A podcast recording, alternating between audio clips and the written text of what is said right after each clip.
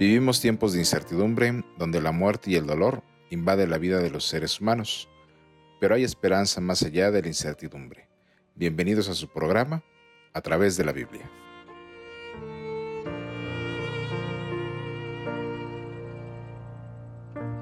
Hola, soy Jair Sánchez. Sean bienvenidos a su programa a través de la Biblia. Hoy descubriremos lo que la Biblia enseña acerca del pecado. Muchos se preguntan, ¿por qué existe el mal? ¿Cuándo se acabará el sufrimiento? ¿Por qué mueren nuestros seres queridos? Estas y otras preguntas tendrán una respuesta en el programa de hoy. Quédate con nosotros para encontrar las respuestas en la Biblia. Para esto, doy la bienvenida el día de hoy al pastor Adán Gómez, invitado que nos apoyará para resolver estas preguntas. Bienvenido, pastor, en esta oportunidad. Hola, ¿qué tal, Jair? Y nuestros amigos que nos escuchan, nos da mucha alegría poder saludarlos en esta oportunidad. El tema de hoy es un tema interesante, el pecado. El pecado eh, significa rebelión y es, ha invadido el corazón y la mente del ser humano. Y es la razón por la cual el ser humano sufre tantas tragedias en el mundo. Y tienes razón, la gente se pregunta, ¿no? ¿Por qué tanto sufrimiento? ¿Por qué tanta enfermedad, tanto dolor en el ser humano? Y se preguntan, ¿realmente existe Dios por todo esto? Bueno, la Biblia tiene una respuesta y esta hora esperamos contestar, Jair, estas preguntas. Gracias, Pastor. Bien, antes de abordar el tema, les invitamos a, nuestros amigos quienes nos escuchan, eh, que nos puedan visitar en nuestras redes sociales. Nos pueden encontrar en Facebook y en YouTube como Iglesia Adventista del Séptimo Día Monumento, en Instagram como IASD Monumento. Y también les animamos a que en la plataforma que nos estén escuchando puedan suscribirse para que puedan estar atentos al siguiente capítulo que sale disponible. Les recordamos que eh, podamos eh, tener un espíritu para poder compartir estos mensajes con los demás y poder compartir el mensaje de Dios. Bien, antes de abordar el tema en esta oportunidad, les invitamos a que podamos orar. Entonces les invitamos a que puedan cerrar sus ojos, inclinar su rostro y podamos elevar una oración a nuestro Dios.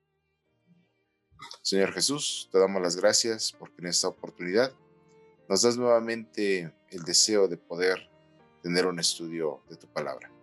Te pedimos que en esta ocasión todo lo que podamos aprender lo podamos compartir con los demás y también podamos tenerlo en práctica en nuestra vida. Todo esto nos puede ayudar a ser mejores personas, tanto con nuestros seres queridos, nuestros familiares como con los demás, y poder tratar de demostrar el carácter que tú deseas tengamos con todos. Te damos gracias por todo en esta ocasión. Nosotros te lo pedimos y agradecemos en Cristo Jesús.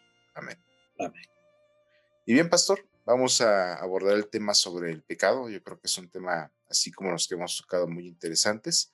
Y vamos a tenerlo dividido en tres secciones, el origen del mal, el pecado en la tierra y significado y efectos del pecado. Para empezar con este tema, Pastor, eh, ¿dónde y cuándo comenzó el pecado? Interesante pregunta, Yair. Eh, paradójicamente, ¿no? La Biblia da una respuesta que resulta increíble para muchas muchas mentes. El libro de Apocalipsis, que es un libro profético, en el capítulo 12, versículos 7 al 12, encontramos una declaración que dice, entonces hubo una guerra en el cielo. Algunas versiones dicen una batalla. Miguel y sus ángeles luchaban contra el dragón. Luchaban el dragón y sus ángeles, pero no prevalecieron ni se halló ya lugar para ellos en el cielo. Y fue lanzado fuera el gran dragón, la serpiente antigua que se llama Diablo y Satanás, el cual engaña al mundo entero fue arrojado a la tierra y sus ángeles fueron arrojados con él. Entonces oí una gran voz del cielo que decía, ahora ha venido la salvación, el poder y el reino de nuestro Dios y la autoridad de su Cristo, porque ha sido expulsado el acusador de nuestros hermanos, el que los acusaba delante de nuestro Dios día y noche. Ellos lo han vencido por medio de la sangre del cordero y de la palabra del testimonio de ellos, que menospreciaron sus vidas hasta la muerte.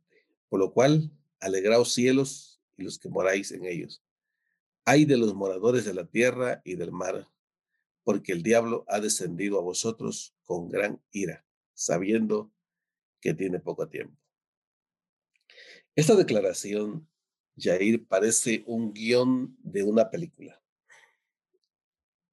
Y desde luego que ha sido usado en, en algunas ocasiones para ello. Para describir el origen del mal, el origen del diablo. Eh, la Biblia dice que hubo una gran batalla, una gran guerra. En algún momento de la eternidad, esto ocurrió. Ahora, la batalla, la cual aquí se presenta, no es una batalla, una guerra cuerpo a cuerpo. Es una batalla por el control del universo, el control de la mente de los seres creados en el cielo, en este ser, en un momento más vamos a ver la lección de la Biblia, quién era y cómo era. Dice Miguel, aquí hay varios símbolos. Miguel es Jesucristo en el Antiguo Testamento. Eh, el arcángel Miguel es Jesús en eternidad. Dice, y luchaban contra el dragón. El dragón es Lucifer o el diablo.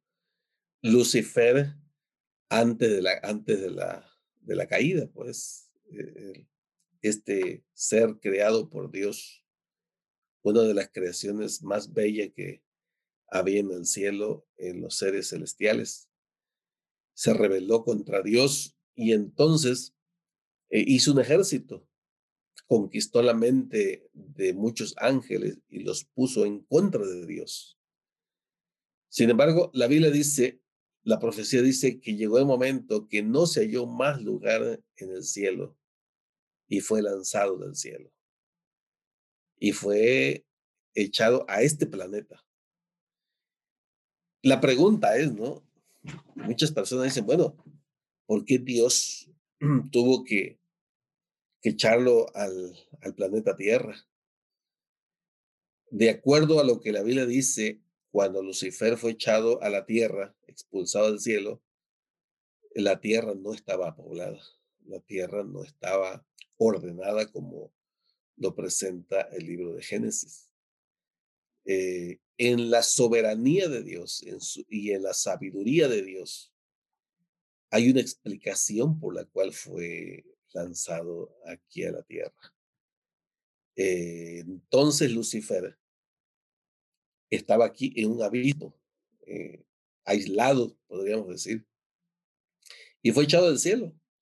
Por eso dice el texto, alegraos cielos, eh, porque ya fue lanzado el gran autor del pecado. El cielo tiene resuelto el problema de la presencia de, este ser que se rebeló contra Dios. Sin embargo, dice que ha descendido a vosotros con gran ira. El diablo es un engañador, es un usurpador, es un asesino, es un ladrón.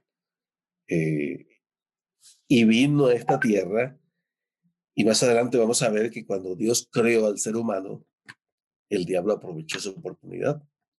Porque sabe que le queda poco tiempo. El diablo está condenado ya. Eh, cuando Jesús murió en la cruz y cuando resucitó, el diablo perdió la batalla, el diablo es un enemigo vencido. Es una descripción como de ciencia ficción, Jair, pero la Biblia lo presenta como una realidad. Gracias, pastor. Sí, este, ya he hecho una introducción para nuestra siguiente pregunta, donde ya nos ha comentado sobre pues el lugar, ¿no? Y cuándo comenzó el pecado. Pero entonces, ¿en quién se originó el pecado, pastor? Paradójicamente, el pecado comenzó en el cielo, en un lugar donde donde se espera que no haya ese sentir o ese sentimiento o ese origen. Y se originó en, un ser creado por Dios. Ahora, ¿cómo explicar que surgió el mal en el corazón de un ser santo y de un lugar santo como el cielo?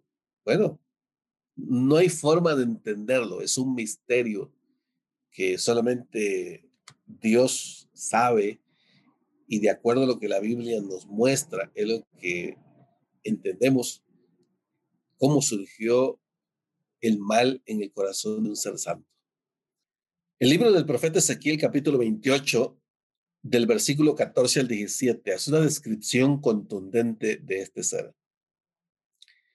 Dice, tú querubín grande, protector, yo te puse en el santo monte de Dios. Allí estuviste. Y en medio de las piedras de fuego te paseabas. Perfecto eras en todos tus caminos desde el día que fuiste creado hasta que se halló en ti maldad. A causa de tu intenso trato comercial que te llenaste de iniquidad y, pecaste, por lo cual yo te eché del monte de Dios y te arrojé entre las piedras de fuego, querubín protector. Se enalteció tu corazón a causa de tu hermosura, corrompiste tu sabiduría a causa de tu esplendor. Yo te arrojé por tierra delante de los reyes, te pondré por espectáculo. Esta descripción es una analogía que el profeta usa del rey de Tiro. El rey de Tiro era, era un rey que se exaltó por encima de todos los reyes de la tierra de aquel entonces. Y Dios usa esta analogía para presentarnos el origen del pecado en este ser que Dios había creado en el cielo. Por lo que la Biblia dice, era un querubín protector. Los querubines tienen una función especial en el cielo. De acuerdo al escrito sagrado, los querubines son los que protegen el arca de Dios en el cielo.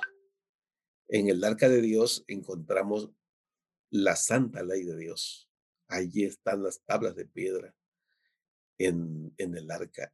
Y los querubines son los que, los que resguardan el arca del pacto, eh, que es el lugar donde Dios manifestaba su voluntad eh, en el santuario en tiempo de, de, Israel. Es una réplica lo que había en el santuario del pueblo de Israel.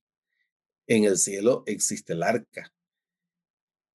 Y Lucifer era el encargado de proteger el arca del pacto.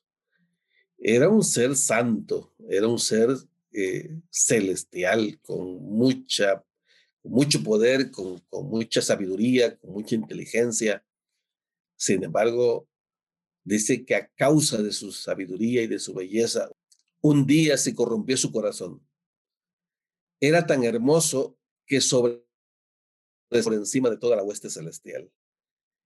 Y un día se rebeló contra Dios. Por eso la palabra pecado no existe en el, en el lenguaje hebreo. La palabra traducida como pecado es rebelión. El pecado es una rebelión, es levantarse contra alguien, eh, no estar de acuerdo con las leyes que rige eh, un país, eh, un gobierno. Y Lucifer se rebeló en el cielo contra Dios. Y esta descripción es interesante lo que presenta la Biblia. Gracias, pastor. Sí, es un tema muy, muy, muy interesante, ¿no?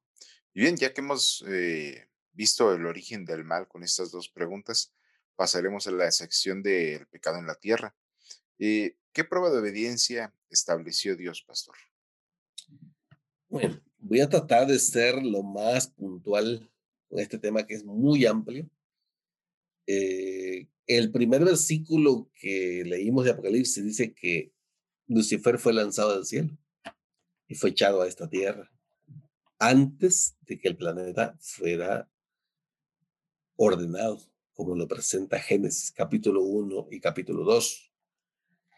Y cuando el planeta fue ordenado y fue creado todo lo que existe, incluyendo al hombre, al hombre se le advirtió de que había un enemigo de Dios y que se llamaba Lucifer, este, diablo, antigua, todos los, los nombres que la Biblia presenta, engañador. Ahora, nos cuesta en la mente humana entender por qué Dios dejó correr el pecado. Ahora, Dios es Dios. La pregunta que el ser humano se hace, bueno, ¿por qué Dios no destruyó a Lucifer en el momento que se rebeló contra Dios? ¿Podría hacerlo? Sí, sí lo podía hacer. ¿Saben por qué Dios no destruyó a Lucifer? Porque Dios es un Dios de amor. El amor es el fundamento de su gobierno. Y entonces, en su sabiduría, Dios no destruyó a Lucifer, porque si Dios destruía a Lucifer, todo el universo iba a tener miedo de Dios, porque Dios no es un Dios tirano, no es un Dios vengativo, Dios es un Dios de amor. Entonces, Dios resolvió el, problema del pecado de otra manera que nosotros nos cuesta entender. ¿Cómo? Bueno, lo resolvió viniendo a esta tierra y convirtiéndose en un ser humano divino y morir en la cruz, porque la muerte de Jesús en la cruz es una consecuencia del pecado. No vamos a entender el amor de Dios y no vamos a entender el problema del pecado ni el perdón de Dios si no entendemos el origen del pecado. Entonces, cuando Dios creó al hombre y lo colocó en el jardín del Edén, le advirtió que había un enemigo. La otra pregunta que el ser humano se hace, ¿por qué Dios no aisló al, al diablo lejos del ser humano y que no molestara más? Bueno, hay una razón. Dios creó al hombre con libertad, con libre albedrío. El libre albedrío es la capacidad de decidir, pensar y hacer. Y Dios le dio libertad al hombre. Con todo esto, explico lo que dice Génesis capítulo 2, versículo 15 al 17. Cuando Dios creó al hombre, eh, dice, tomó pues Dios al hombre y lo puso en el huerto del Edén para que lo labrara y lo cuidara. Y mandó Dios al hombre diciendo, de todo árbol del huerto podrás comer, pero del árbol del conocimiento del bien y del mal no comerás, porque el día que comas de él, ciertamente morirás. Había un árbol la Biblia lo llama el árbol de la ciencia del bien y del mal. La tradición dice que era un árbol de manzana. Lo cierto es que la Biblia no dice que era un árbol de manzana, solamente era un árbol. Ese árbol era malo, era venenoso, era provocaba la muerte, no. Estoy seguro que era un árbol atractivo, sí, eso dice la Biblia. Era un árbol diferente porque representaba algo. Ese árbol representaba la orden de Dios, representaba la ley de Dios. Todos los seres humanos tenemos leyes que obedecer. El universo está regido por leyes. Todo tiene leyes. Y Dios estableció al hombre con principios que debía obedecer. Hay algo que Dios ha colocado delante de nosotros es la obediencia y son las leyes. Y nosotros decidimos si lo obedecemos o no. Tenemos libertad para hacerlo y para decidir. Entonces Dios advirtió al hombre de que había un enemigo. Y Dios sabía, Jair, que el diablo iba a aparecer allí para seducir al ser humano. Y así fue. Así fue, así apareció el diablo allí porque era el enemigo de Dios, entonces tratando de distorsionar todo lo que Dios ha creado. Así que la prueba de obediencia que Dios colocó allí era el árbol de la ciencia del bien y del mal, que representaba la ley de Dios. Y eso es interesante y ahí y al ser humano nos cuesta a veces entender cómo Dios actuó en medio de un caos cómo trató a un enemigo, un enemigo que realmente se ha encargado pues de echar a perder todo lo que Dios ha hecho bueno. Sí, gracias, pastor. Como usted lo comenta, es un tema muy, muy interesante y, y, bueno, tenemos el escenario, ¿no? De, del ser humano, el hombre ahí en el cuarto del Edén. ¿Y en qué consistió entonces el primer pecado? Génesis capítulo 3, versículo de 1 al 6, relata la caída del hombre. Dice que la serpiente era más astuta que todos los animales del campo que Dios el Señor había hecho. Y dijo a la mujer, con que Dios os ha dicho, no comáis de ningún árbol del huerto. La mujer respondió a la serpiente, del fruto de los árboles del huerto podemos comer, pero del fruto del árbol que está en medio del huerto, dijo Dios, no comeréis. Ni le tocaréis para que no muráis. Entonces la serpiente dijo a la mujer, no morirás, pero Dios sabe que el día que comas de ese árbol serán abiertos vuestros ojos y seréis como Dios, conocedores del bien y del mal. Al ver la mujer que el árbol era bueno para comer, agradable a los ojos y deseable para alcanzar la sabiduría, tomó de su fruto y comió, y dio también a su marido, el cual comió al igual que ella. El primer pecado consistió en desobedecer la orden de Dios. Ahora, el diablo es experto en distorsionar lo que Dios dice. Por eso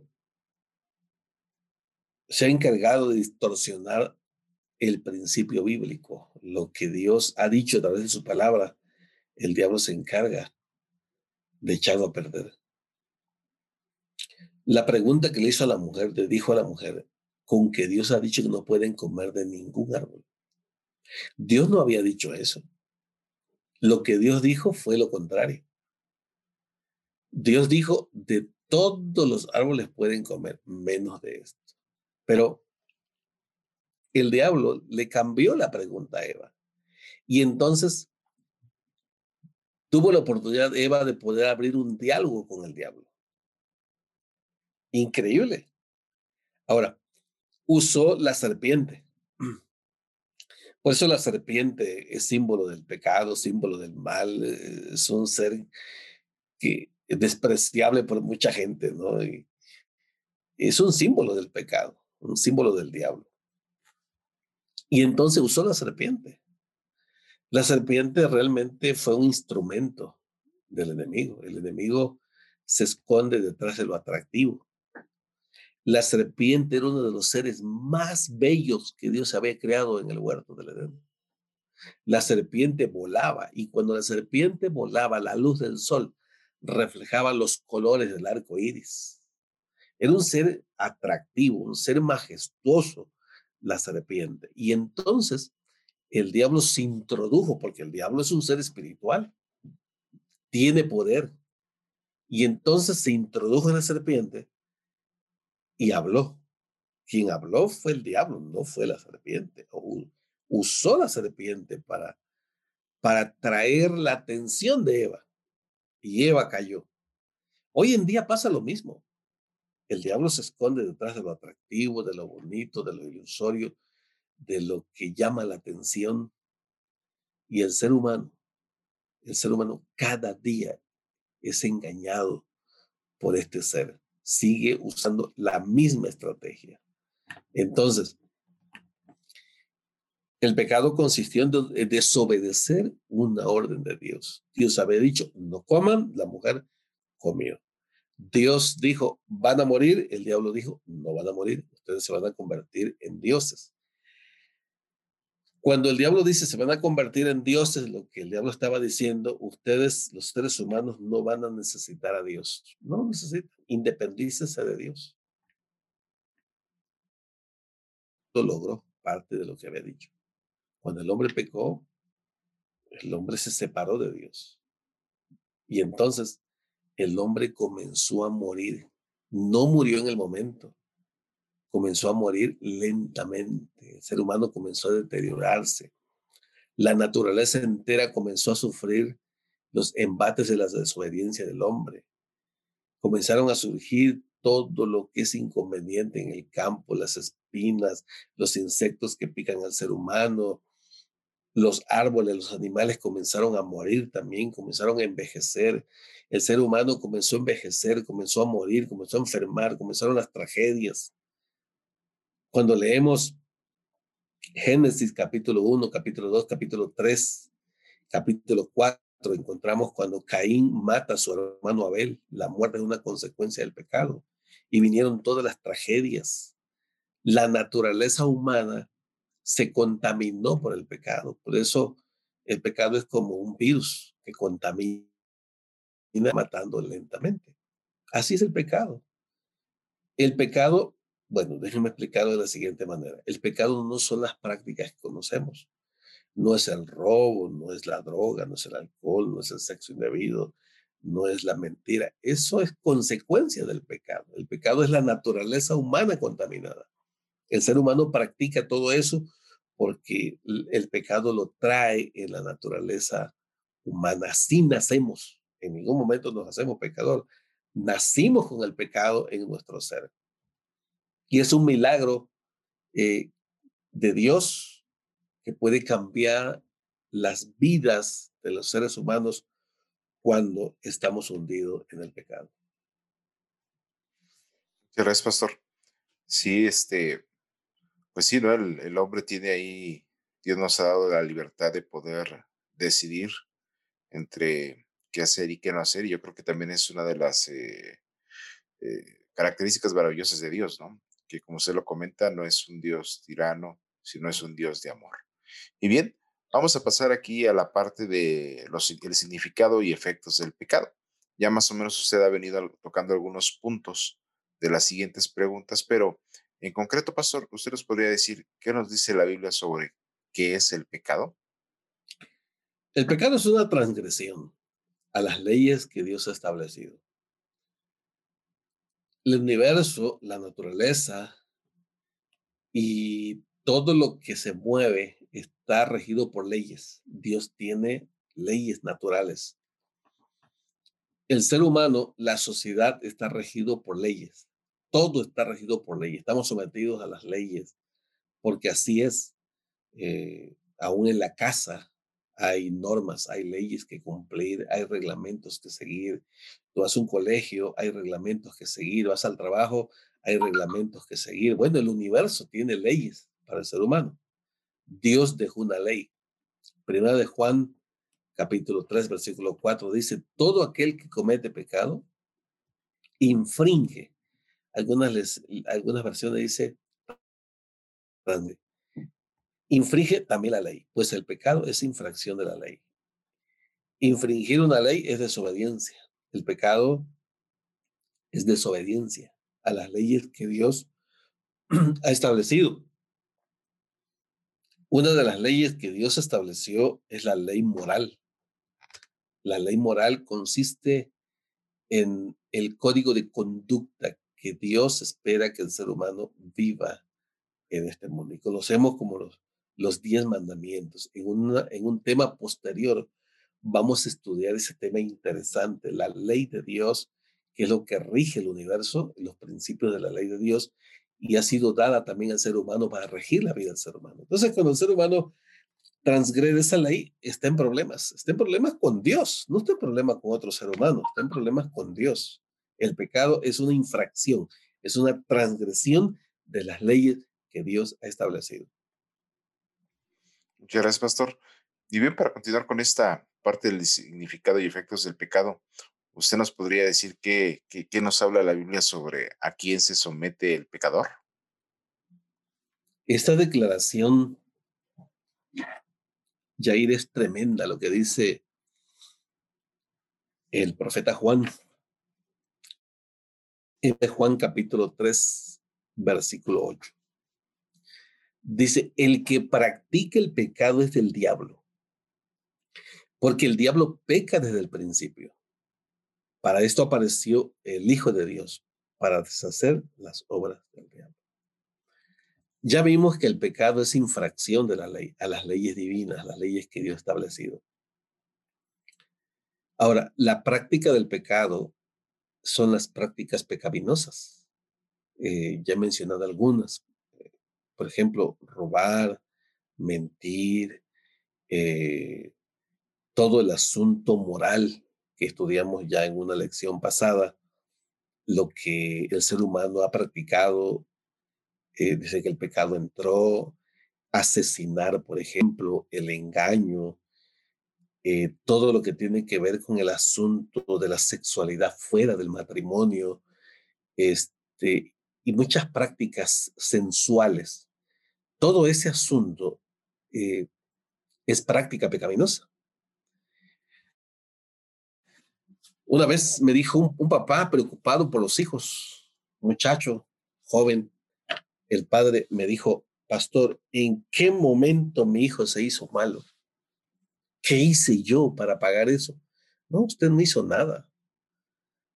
Es la naturaleza pecaminosa que ya traemos. Yo siempre lo ilustro de esta forma. Por ejemplo, un bebé. Un bebé, cuando nace, cuando, nace, cuando nosotros nacimos, Jair, eh, fuimos la atracción de la familia. Eso esperamos, ¿verdad? Pero así es todo bebé. Para los padres, para las personas cercanas, un bebé siempre es novedad en la familia. Y yo lo ilustro así. Un bebé recién nacido. ¿Es pecador? Sí o no. Bueno, la mayoría de las personas me dicen no.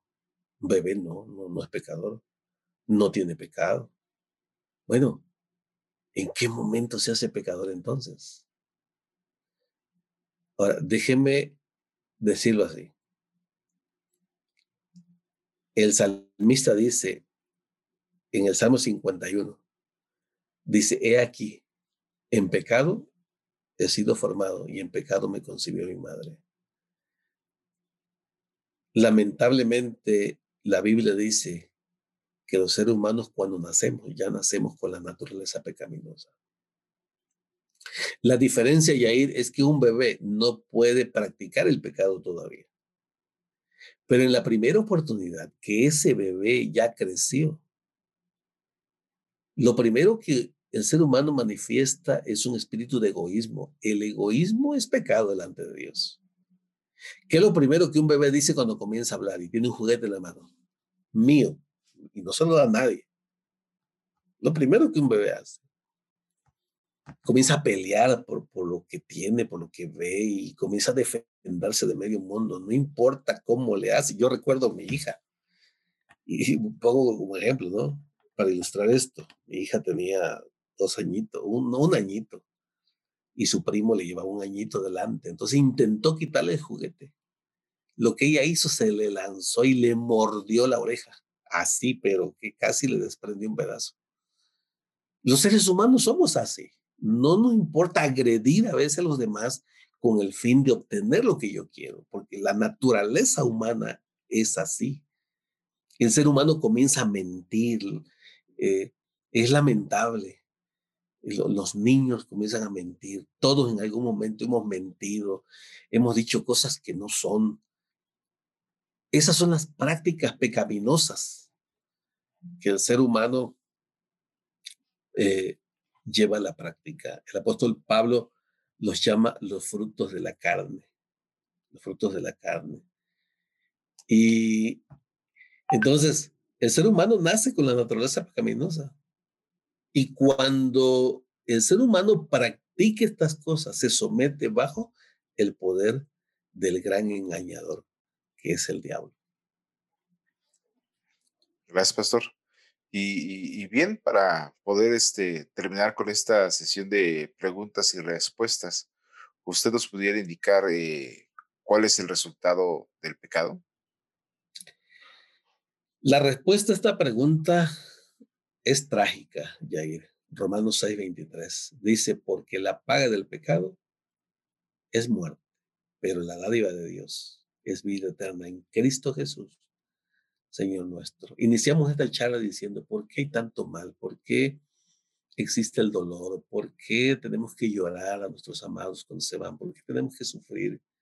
Bueno, la muerte es el enemigo eh, del ser humano. Eh, el apóstol Pablo está hablando aquí de dos muertes. Una, la muerte natural que vamos a enfrentar en algún momento de la vida. Lamentablemente, tenemos que pasar ese trago amargo, tarde o temprano vamos a enfrentar la muerte de nuestros amados, de las personas que queremos, eh, o nosotros mismos tenemos que enfrentar la muerte en algún momento eh, de la vida. La muerte es un resultado del pecado. No, Dios eh, también la ha usado como una solución al dolor. Yo lo, yo lo explico así.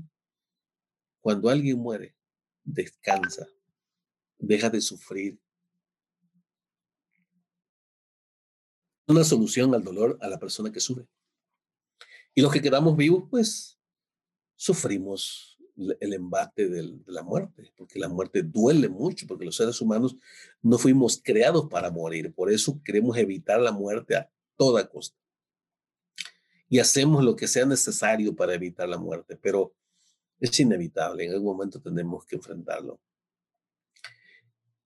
Pero también está hablando de la muerte eterna, cuando Dios tenga que ejecutar los juicios contra el ser humano. Y ya hablamos de la segunda venida en un tema anterior. Y cuando Cristo venga, va a resucitar a los fieles, quienes hayan, se hayan sometido a la voluntad de Dios y hayan vivido una vida en armonía con los principios que Dios ha establecido. ¿Y qué va a pasar con las personas que, que no acepten, que creyeron, que, que no? Bueno, ahí está. La, paga del pecado es muerte, la muerte eterna, con el castigo de Dios eh, su justicia va a ser manifiesta porque el pecado va a llegar al límite. Dios es un Dios de amor, pero un día va a erradicar el pecado de raíz. Y viene Jesús para dar el pago a cada uno según sus obras. Y entonces viene a destruir al enemigo de Dios, pero también va a destruir a todo, a toda aquella persona que se abrace del pecado y no quiera salir de allí va a ser destruido junto con el pecado. Entonces, la muerte es resultado del pecado. Todo lo, lo que enfrentamos en este mundo es un resultado del pecado. Muchas gracias, Pastor. Muchas gracias por sus respuestas a, a todas estas preguntas. Esperamos que, que hayan sido respuestas eh, que queden en nuestra mente. Sin duda también es un tema que es pues, muy amplio, ¿no? Que podemos pasar el tiempo estudiándolo. Pero bueno, eh, es el tiempo que tenemos en esta, en esta ocasión. Y para fines prácticos, pastor, ¿qué, qué nos recomienda? ¿Qué, ¿Qué nos dice la Biblia sobre qué podríamos hacer en nuestra vida diaria para salir adelante del pecado? ¿Qué debo hacer en este momento? ¿Cómo resistir? ¿Cómo enfrentar el problema del pecado? El apóstol Santiago en el capítulo 4, versículo 7 dice, someteos pues a Dios resistid al diablo y huirá de vosotros. La única manera es someter nuestra voluntad a la voluntad de Dios. La única manera de resistir al diablo es sometiendo mi corazón, mi mente a los principios que Dios ha establecido. Es aceptar a Jesús como mi Salvador, es entregarle mi corazón, es buscar a Dios todos los días eh, y entonces el diablo se va a mantener alejado de ti. Nosotros no podemos alejar al diablo por nosotros mismos, ni decir, ah, yo voy a vencer esto, voy a vencer el otro. No, porque la naturaleza pecaminosa nos lleva. Pero cuando sometemos nuestra voluntad a la voluntad de Dios, automáticamente el diablo va a huir de ti. Va a huir, va a huir. Se va a mantener alejado. Dios lo va a mantener alejado de ti. Eh, número dos, ¿Qué debo hacer? Es no transigir con el pecado, o sea, no caer definitivamente en el pecado. Romanos capítulo 6, versículo 12. Dice, no reine pues el pecado en vuestro cuerpo mortal, de modo que lo obedezcáis en sus apetitos. O sea, no voy a consistir, no voy a permitir que el pecado siga gobernando mi mente y mi corazón. No sé cuál sea tu debilidad. Tu debilidad es mentir, es robar, es eh, hacer alguna cosa escondida. Eso está dominando tu mente y tu corazón. Entonces, la única manera es no permitir que eso siga creciendo en mi mente y en mi corazón. ¿Es algún vicio malsano? ¿Es, eh, no sé, la televisión, por ejemplo, puede convertirse en un vicio? Hoy los dispositivos con todas las redes sociales, ¿qué ves allí? Se ha convertido en una adicción en, en muchos, muchas personas, jóvenes, adultos, niños, eh, es someter al control de Dios todo aquello que pueda afectar nuestra mente y nuestro corazón y puede afectar a nuestras familias también. ¿Qué debo hacer? ¿Qué debo hacer? Número tres, vencer con la ayuda de Dios, con la ayuda de Jesús. Romanos capítulo 8, versículo 37 y Filipenses capítulo 4, versículo 13 dice, todo lo puedo en Cristo que me fortalece. Nosotros solo no vamos a poder vencer. Tenemos que buscar la ayuda de Dios. No vamos a poder vencer la naturaleza pecaminosa. Es imposible. Y aun cuando tú y yo aceptemos a Jesús, la naturaleza pecaminosa sigue estando latente y vive en nuestro corazón porque somos humanos. Solamente el Señor la va a erradicar cuando Él vuelva. Si yo me mantengo conectado con Dios, un día Dios va a erradicar el pecado, no solamente del universo, del planeta, sino del corazón del ser humano y entonces el pecado habrá terminado. Muchas gracias, pastor, por su valiosa aportación en, el tema del día de hoy. Es, eh, yo creo que importante, ¿no? Y de consuelo para el ser humano de que en Dios podemos, ¿no? A pesar de las situaciones que podamos encontrarnos, de las tentaciones, como dice en la primera parte que nos comentaba sobre qué debo hacer en Santiago 4.7, pues someteados a Dios, ¿no? Para poder resistir al diablo. Bien, eh, les recordamos a todos nuestros amigos que nos escuchan en nuestras redes sociales para poder encontrar más contenido. En Facebook y en YouTube nos pueden encontrar como Iglesia Adventista del Séptimo Día Monumento, en Instagram como IASD Monumento. Y también les invitamos a que puedan suscribirse a la plataforma por la cual estén escuchando este podcast para que puedan recibir una notificación en cuanto el siguiente capítulo esté disponible. También tenemos un correo electrónico para quien dado caso de que gusten recibir orientación espiritual y puedan solicitar de manera gratuita uno de nuestros cursos, pueden hacerlo a través de ellos. El correo electrónico es a través de la Biblia monumento arroba gmail.com. Les repito, el correo electrónico es a través de la Biblia monumento arroba gmail.com todo en minúsculas y sin espacios. Bien, pastor, agradecemos por la oportunidad del día de hoy de poder haber estudiado este tema. Entonces, agradecemos nos pueda despedir y también pueda orar por nosotros.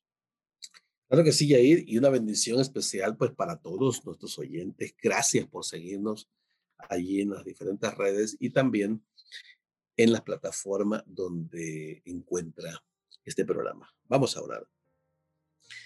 Amante Dios que estás en los cielos, tu palabra en esta hora ha hablado a nuestro corazón y podemos entender el origen del dolor, el origen del mal, el origen de las tragedias. Está en el pecado, está en la desobediencia del ser humano a las leyes que tú has establecido para nuestro bien. Esa transgresión, Señor, ha traído como consecuencia, consecuencia todo lo que hemos enfrentado en este mundo. Pero agradecemos por Jesucristo, Señor, porque vino a este mundo a entregar su vida, como lo vamos a ver en un tema más adelante, Señor.